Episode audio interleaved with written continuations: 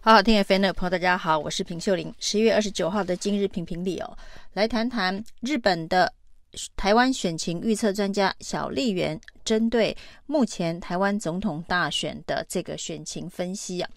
那小笠原长期的观察台湾的这个选举哦，所以也被称为这个选举预测之神。之前呢几次选举，他的预测都跟最后的结果是蛮接近的。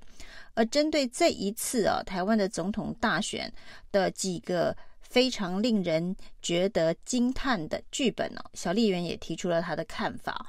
他说呢，在这个蓝白和破局之后呢，看出来蓝军呢，因为这个韩国瑜以及赵少康双核心的关系哦，那国民党做了一个不错的选择，帮侯友谊搭档了赵少康哦。那这样子的一个韩赵双核心的操作呢，会让蓝军大规模的集结哦。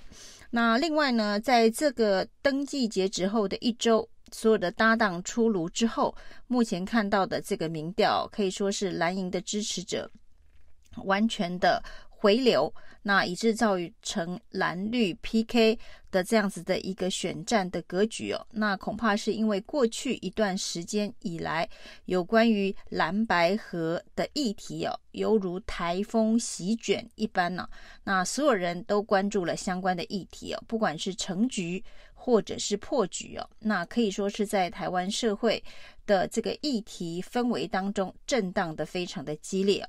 那所以呢，现在的民调数字很有可能是因为这样子的一个议题过度发酵所造成的。那甚至这样子的一个议题哦，原本蓝白合是属于非绿在野阵营会关注的议题哦，但是因为它的变化过于戏剧性哦，那震荡幅度过大，先是十一月十五号的和，然后呢，十一月十八号的破。到十一月二十三号的分手大擂台哦，那整个剧情的高潮迭起哦，是连相关的议题呢，所谓的政党轮替跟下架民进党，其实都已经渗入了中间选民的选举抉择的议题当中哦。那这个现象呢，则是后续必须观察，就是有关于蓝白破局之后呢，到底对于这一个执政党跟在野党之间的选票的流向哦，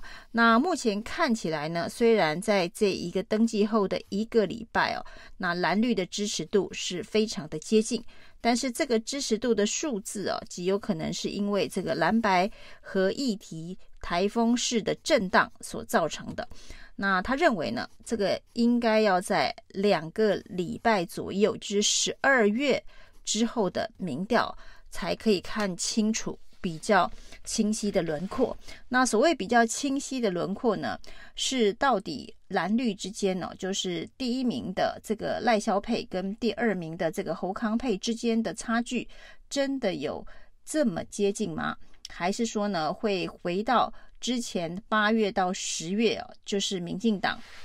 单独领先的这个局面，这恐怕要经过一到两周的沉淀之后呢，才能够有比较清晰的轮廓。那像这一个礼拜各式各样出笼的民调当中，呃，蓝绿之间的这一个支持度基本上已经出现在误差范围之内啊。那小笠原认为这可能是一个暂时性的现象，但是呢，也有可能会成为一个长期的趋势，是因为在蓝白和议题的这一个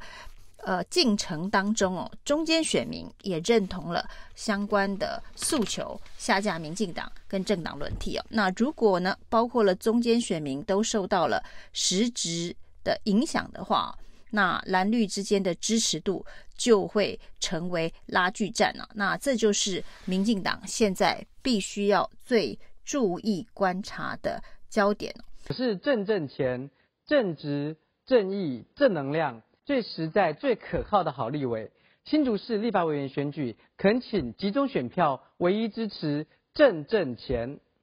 那至于呢，这一个民进党的支持度领先的幅度有没有办法回到八到十月？的状态绝对领先啊！这是整个在呃十一月二十四号之后民调观察的第一个现象。那第二个现象要观察的是柯文哲被边缘化的。可能性啊，那当然，这一个礼拜的民调，除了蓝绿之间已经进入了误差范围之间的肉搏战之外，另外就是柯文哲呃成了柯老三之外，也跟国民党哦，就是蓝白破局之后呢，拉开了一定程度的距离哦，是一个呃距离非常遥远的老三呢、那柯文哲也说这是。呃，这个蓝白破局之后呢，甚至是君越的感恩节惨案之后，对他来说，整个团队必须进行重整啊，因为这样子的一个破局方式，对柯文哲来说可以说是选情的重创啊。那一方面当然反映在民调上，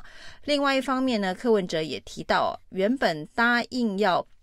捐款的一些企业，在蓝白合之后呢，都已经收手。所以，对于柯文哲阵营来讲，接下来这个选战呢、啊，那在这个资源粮草的部分呢、恐怕会陷入一个蛮艰困的这个状态啊。那当然呢，在这一个十一月二十四号之后呢，士气大振的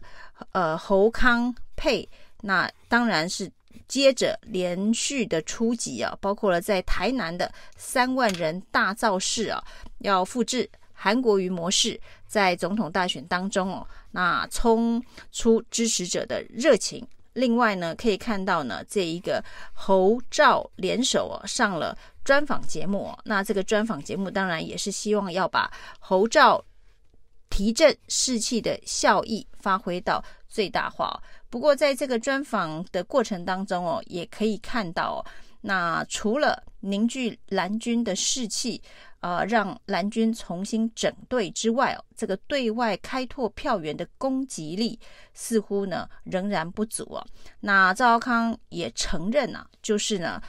这个侯赵国民党在年轻人的支持度这一块哦，基本上是处于极度的弱势哦。那目前能够跟民进党呢进行误差范围的肉搏战哦，主要是五十岁以上。那甚至更高龄的选民里头呢，大幅的领先。那至于如何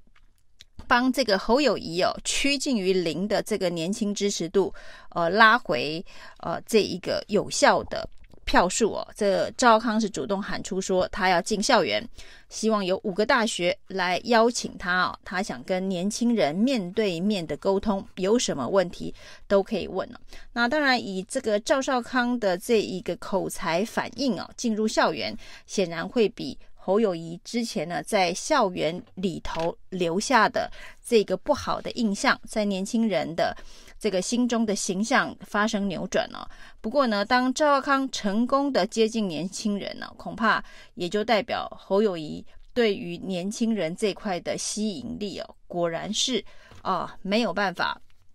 呃，有一个独立作战的能力哦。那接下来呢，会进行的是这一个总统、副总统的候选人的捉对厮杀的辩论呢。那虽然这个专访当中哦，是赵浩康带着侯友谊。但是呢，接下来的这个正副总统的辩论当中哦，呃，是完全分开举行的。那据称呢，侯友谊是已经开始在进行辩论的演练了。那在这个蓝军回流之后，侯友谊在造势场合上面的演讲呢，也比过去哦，呃，显得非有自信多了。那未来呢，在辩论上如果也能够守住呃一定的这个跟其他候选人。交锋的过程当中哦的这个优势的话，那对于侯康呃这一对的组合呢，应该是可以一扫过去这段时间非常低迷的气势啊。不过这一切都要看啊，就是所谓的小丽媛说，台风过后两个礼拜，那这个激情沉淀之后，那到底这个民调的走势，赖清德能不能回到？过去八到十月单独领先的这个局面，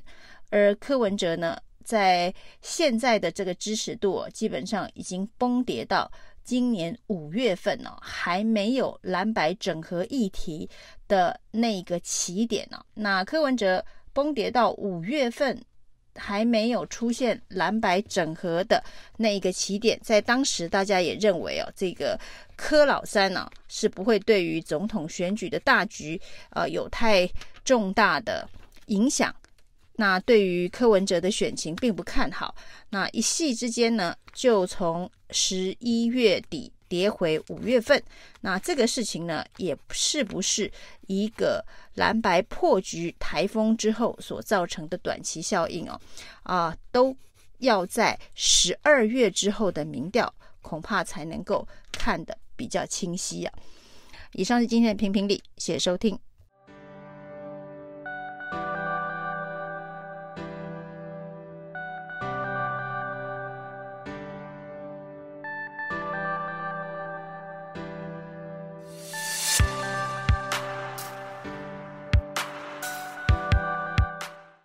我是正正钱，正直、正义、正能量，最实在、最可靠的好立委。新竹市立法委员选举，恳请集中选票，唯一支持正正钱。